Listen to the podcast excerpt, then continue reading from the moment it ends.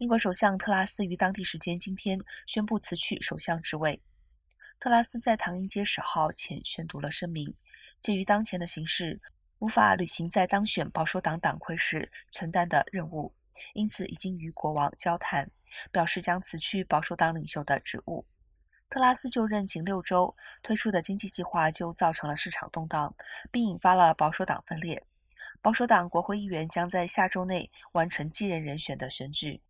那可能意味着保守党在不到两个月前党魁之争落幕之后，又得再开放一场党魁争霸。不过，保守党也可以团结一致，选出单一人接替，以避免分歧斗争。